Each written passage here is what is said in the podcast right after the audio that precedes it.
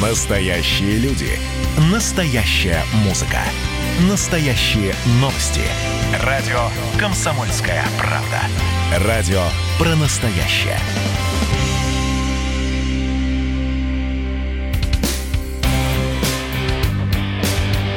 День Металлурга. На радио «Комсомольская правда». Вы слушаете радио «Комсомольская правда». Антон Челышев у микрофона. Продолжается наш марафон, посвященный Дню Металлурга. И вот по доброй традиции, которую мы заложили в предыдущих марафонах, мы обязательно а, по ходу а, разговора, по, по ходу отмечания праздника отрасли, какой-то обязательно поздравляем ветеранов. Причем как всех вместе, так и м, кого-то одного лично поздравляем. И вот сегодня я бы а, хотел поговорить с а, человеком действительно уникальным в металлургии. Таких, насколько, насколько я понимаю, больше нет. Человек с опытом работы почти в 65 лет на одном предприятии металлургическом. Итак, друзья, встречайте советник генерального директора Евраз НТМК, почетный гражданин Нижнего Тагила, кандидат технических наук, заслуженный металлург России Михаил Аршанский. Михаил Осипович, здравствуйте. Здравствуйте. А, мы, с, мы, во-первых, с праздником вас. Поздравляю вас с праздником. Большое и... спасибо. А, вот мы с вами созванивались накануне, в субботу, и вы сказали, что вы только что вернулись с предприятия, вы, откры... вы участвовали в открытии доменной печи. Э, э, расскажите, пожалуйста, об этом поподробнее. Да, действительно, мы э, вчера задули доменную печь номер 6 после большого реконструктивного ремонта, который обошелся а, почти в 200 миллионов долларов, ну, одних металлоконструкций порядка 17 тысяч тонн новых туда было установлено. Это новая доменная печь, она совершенно уникальна. Это продолжение реконструкции комбината и продолжение обновления доменных печей. Сегодня у нас все доменные печи являются абсолютно а, новыми. Они позволяют достичь наилучших параметров. Вот я даже могу сообщить, что это эти две доменных печи, вот сейчас шестая и доменная печь номер семь, они а, имеют наивысшие показатели по производительности, наименьший расход кокса у них, это очень важный показатель. И кроме того, эти доменные печи являются, так сказать, чистыми доменными печами, потому что в них заложены все необходимые решения, чтобы экология не нагружалась избытком выбросов как в атмосферу, так и э, выбросов э, на почву. Вот я прочитал несколько интервью с вами, и у меня сложилось впечатление из а, ваших рассказов о том, что а, современное металлургическое производство может быть а, может быть чистым, может быть не опасным для экологии. Это действительно так?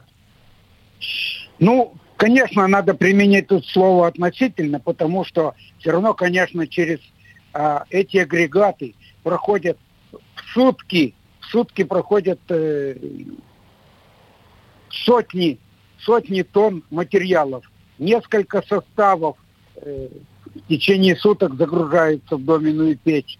Э, сырья, кокса и так далее. Поэтому, конечно, очень большое количество материалов. Но мы сделали все для того, чтобы нагрузка на экологию была ну, минимальная. Практически у нас нет выбросов. Если раньше над Тагилом всегда были лисьи хвосты, так называемые знаменитые рыжие, то сегодня их нет, и доменные печи наши чистые. Михаил Осипович, так на самом деле о многом хочется с вами поговорить, но вот э, мне как непрофессионалу в, в сфере металлургии, э, что э, больше всего, что меня больше всего удивило, поразило, я, я думал, что это, ну, э, э это просто невозможно. Вот смотрите, э, я сейчас говорю, вот смотрите, по большому счету, не вам, а нашим слушателям, потому что действительно случай уникальный. А как запомнились всем нам, всей стране 90-е годы? Это годы упадка, годы разрухи, годы... Э, э, годы потери предприятий, да, которые закрывались десятками, да, сотнями закрывались, люди оставались без работы, и, в общем, мы потихонечку отставали в разных отраслях. Вот, к сожалению, это было не, не так давно, и последствия э, этого мы до сих пор большой ложкой хлебаем. И на этом фоне Смотрите, что происходит на а, Нижнетагильском металлургическом комбинате. А, в конце 80-х было принято решение о реконструкции, и началась эта реконструкция в 91 году и продолжалась все 90-е годы. Да? То есть в то время как по всей стране на, на очень многих предприятиях наблюдался распад, на, у вас в Нижнем Тагиле, наоборот, шла активная реконструкция. И вот именно в 90 90-е годы Нижнетагильский металлургический комбинат, вот как, как э, у меня сложилось такое впечатление, э, действительно стал соответствовать мировым стандартам и зачастую задавать эти мировые стандарты. Вот, Михаил Осипович, я знаю, что вы, по сути, руководили этим процессом, вы были э, заместителем директора по реконструкции комбината. Как, как это стало возможным? В 90-е годы, когда все рушилось, у вас все росло, цвело, колосилось и, в общем, развивалось. Как? Ну, не, не могу сказать, что колосилось, значит, но тем не менее, знаете, просто у нас подобралась уникальная команда. Комбинат действительно э, к началу 90-х это было старое предприятие с мартенами, с разливкой стали везложницы. Мы были неконкурентоспособны на рынке. Поэтому мы э, собрались и при, приняли решение, что мы все средства, которые будем зарабатывать экспортируя нашу продукцию, направим на реконструкцию комбината. Что мы и сделали. И поэтому составили программу, и согласно этой программе, начиная вот с 91-92 года, мы делали все, чтобы реконструировать предприятие. Мы за эти годы полностью э, прекратили разливку стали везложницы, мы закрыли мартены. Ну, кстати, это продолжалось более 10 лет, уже в 2000 году Евраз стал помогать нам в этой реконструкции и принимать участие, так сказать, э, инвестициями в этой реконструкции. Вот за эти годы мы из самого отсталого комбината превратили предприятие э, в самый современный завод. У нас сегодня нет разливки стали везложницы, у нас нет мартенов, у нас вся сталь разливается на непрерывной разливке, при этом э, подвергается очистке вторичной металлургии, что позволяет нам иметь премиальный металл с повышенными потребительскими свойствами. А как точнее не как, а где находит применение этот металл. А, насколько я понимаю, речь идет не, не только, далеко не только о России, а, собственно, о, обо всем мире. А, вас а, вас покупают, вашу продукцию покупают, э, в том числе в самых развитых странах мира.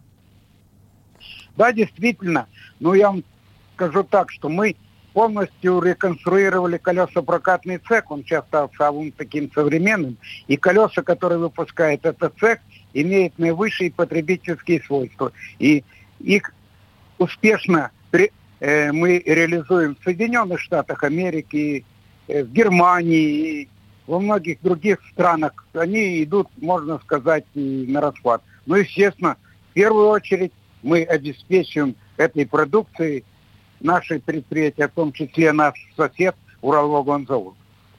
Ну Слушайте, и не только угу. колеса, не только колеса, наши балки, а, кстати, у нас на комбинате это э, уникальный, самый первый э, в Советском Союзе и практически единственный был в России э, стан, который выпускает широкополочные балки. Эти бал, этими балками э, производится строительство, э, ну, собственно, всех крупных сооружений. Это и мосты, в том числе Крымский мост, это и, э, скажем, самые высотные здания, вот Лахти-центр э, в Петербурге, это все олимпийские объекты построены э, с нашими балками. Поэтому вот наша продукция является такой востребованной.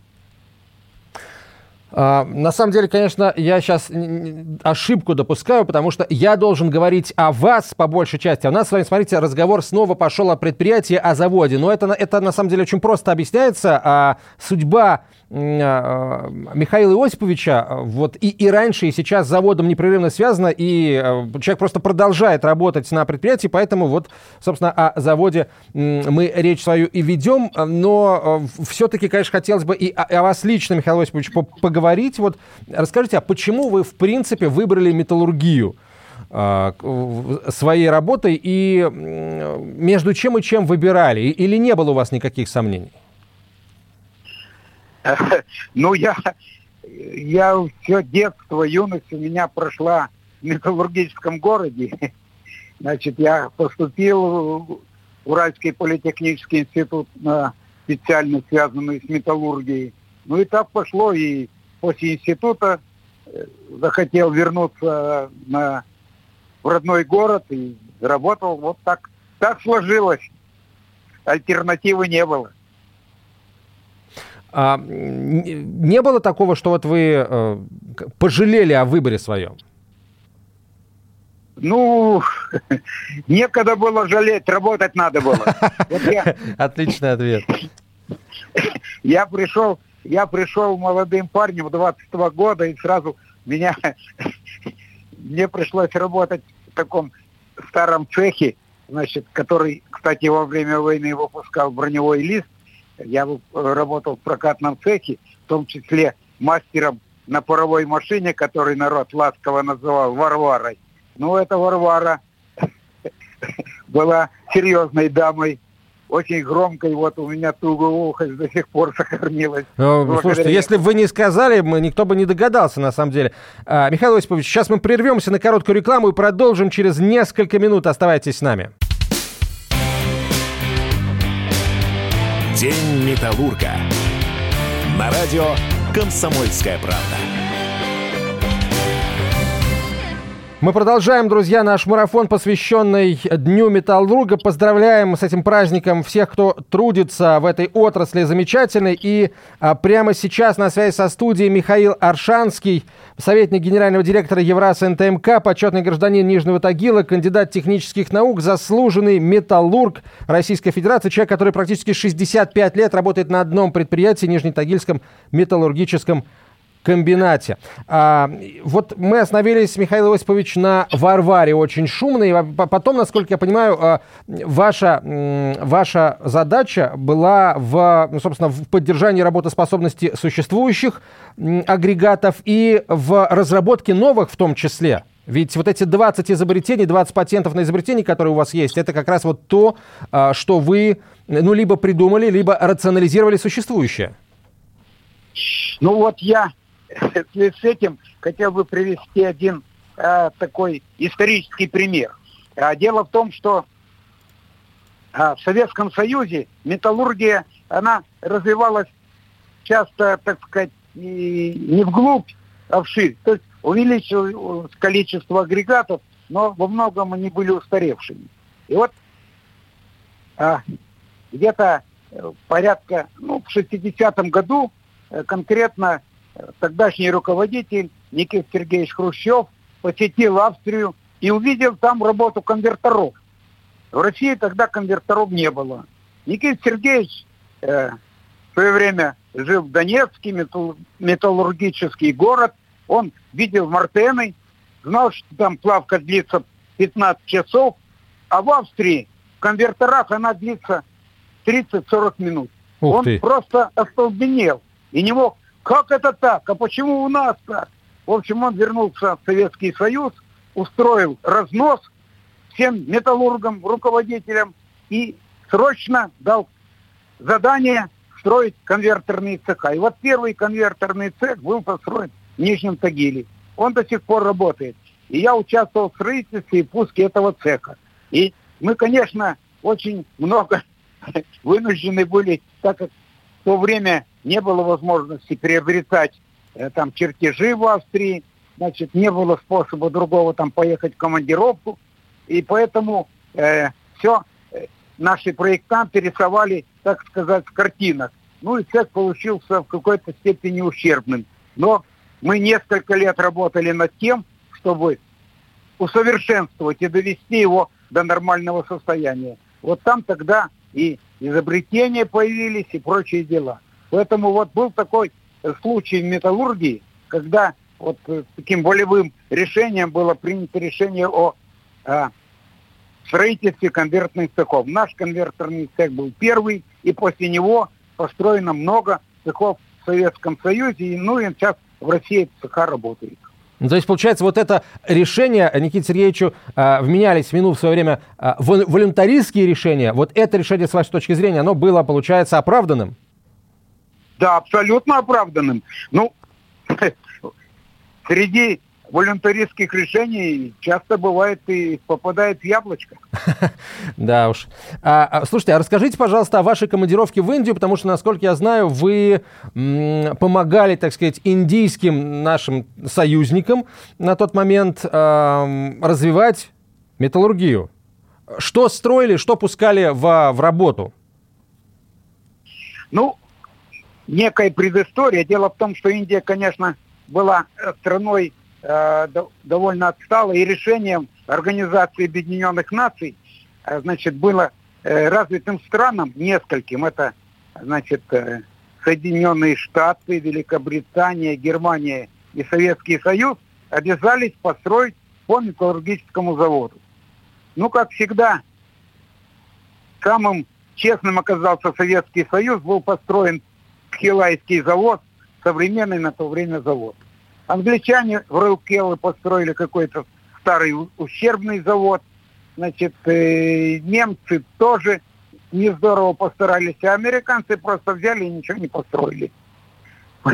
Тем не менее, мы после этого Советский Союз еще построил несколько заводов в Индии, уже, так сказать, ну, Индия платила, естественно, за это строительство. Тем не менее, мы, Советский Союз, это, эти заводы строил с душой и советские специалисты с душой там работали. Не случайно остались у индийских людей остались хорошие э, такие впечатления, хорошие воспоминания о работе советских специалистов. Это во многом предопределило и будущую э, такой дружеские экономические отношения между Советским Союзом и Россией сегодня с Индией. Здорово. Э, действительно, Действительно, очень яркие, теплые воспоминания. Хотя насчет теплых, мне кажется, что в Индии, наверное, было жарче, чем э, в цехах металлургических комбинатов. В Индии на улице, я имею в виду. Но, впрочем, вам, видимо, да, к жаре не привыкать. Да. Ну, 45 градусов там регулярно было, несколько месяцев подряд.